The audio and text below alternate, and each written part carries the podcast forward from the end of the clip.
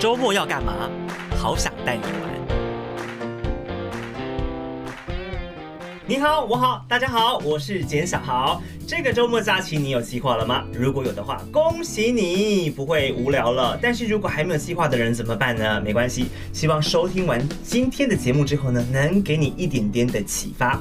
今天要跟大家分享什么呢？好想带你玩，今天带你玩的是溯溪，在北台湾比较有名的溯溪盛典，在南澳的。鹿皮溪，但今天我不是要玩鹿皮溪哦，我是要玩鹿皮溪隔壁的，叫做河流溪。这个河是合作的河，它是在南澳南溪的支流。为什么要特别介绍这个地方啊？因为这个地方呢，目前很少人来过哦，所以呢，它的环境维持得非常非常漂亮。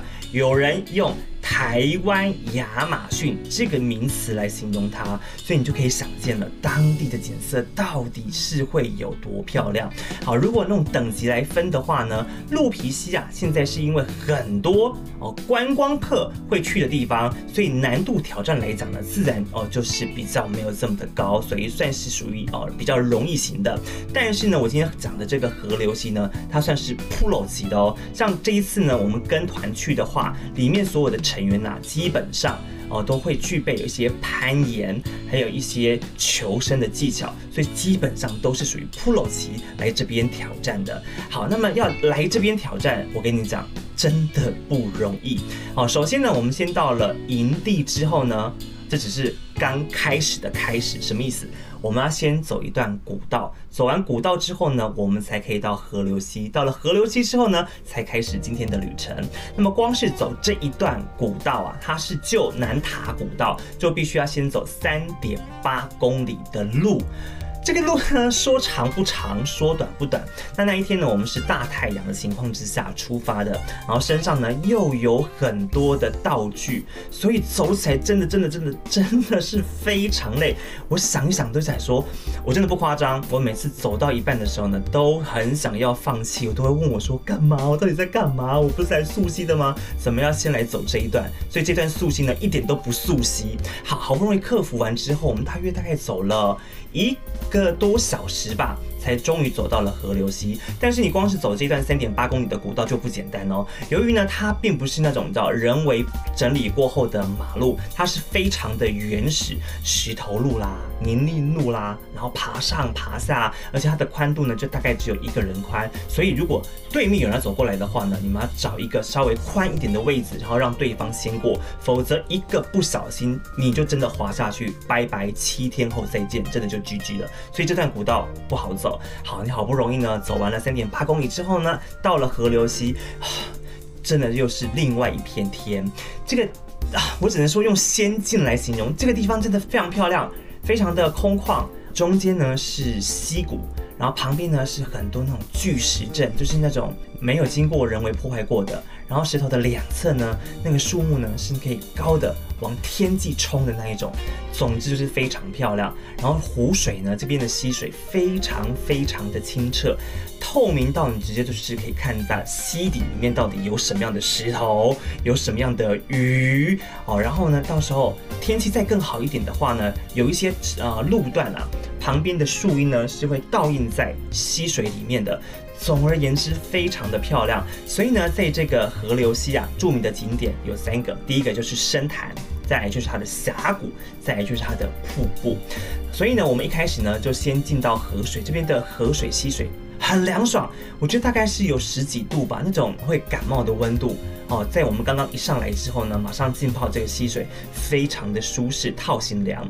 然后所有的过程当中呢，虽然只有短短的一点五公里，但是要走上去不简单。所谓的溯溪啊。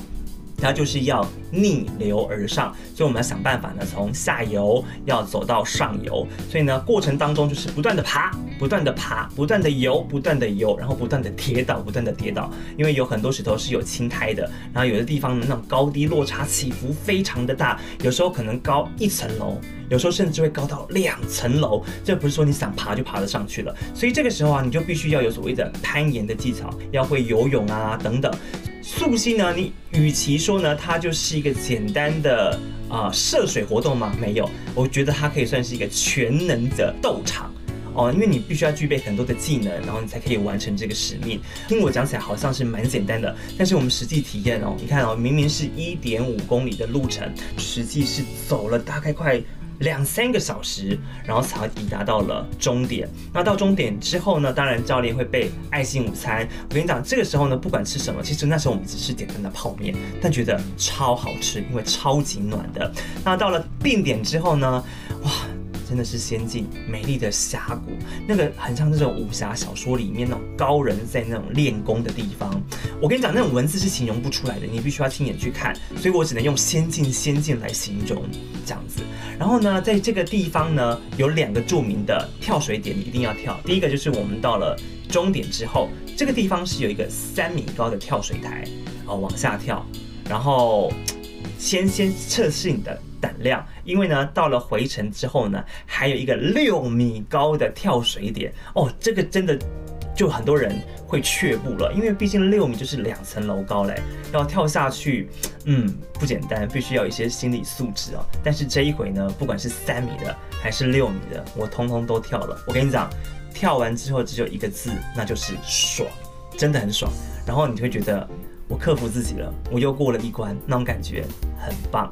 好，那当然要参加溯溪呢，千万记得哈，你一定要参加团，你千万不要一个人上去，因为你不见得具备很多生存的能力，还有攀爬的能力。所以呢，你参加团之后呢，教练一定会给你穿防寒衣，防寒衣很重要哦。另外呢，你要备安全帽。还有救生衣，自己也可以买自己的溯溪鞋，因为呢，在这个溪谷涉水当中呢，有很多青苔会滑倒。那么防寒衣的作用呢，除了可以让你保暖之外呢，重要的是，因为这些地方都非常的原始，所以有很多一些杂草啦，你很容易划伤自己。然后在溪水当中呢走，你不晓得哪里有暗石，打了一下，你可能脚就踢到了。像我这样一路下来。我的 左小腿骨到现在还是肿的，因为连续两次痛击同一个地方，真的是痛死了。而且我跟你讲，因为那时候呢，我是没有穿防寒衣，自以为很勇，但事实上。下来之后才知道这样是不可以的，因为这过程当中，嗯，真的会很冷，一个不小心的话，你还有可能会失温哦。好，现在即便要进入秋天的季节了哦，但是有些时候呢，嗯，白天温度也是蛮高的，所以现在还是蛮适合溯溪的活动。所以想一想，哎，如果真的有兴趣的话呢，不妨利用假期三五好友约起来，赶快去溯溪吧。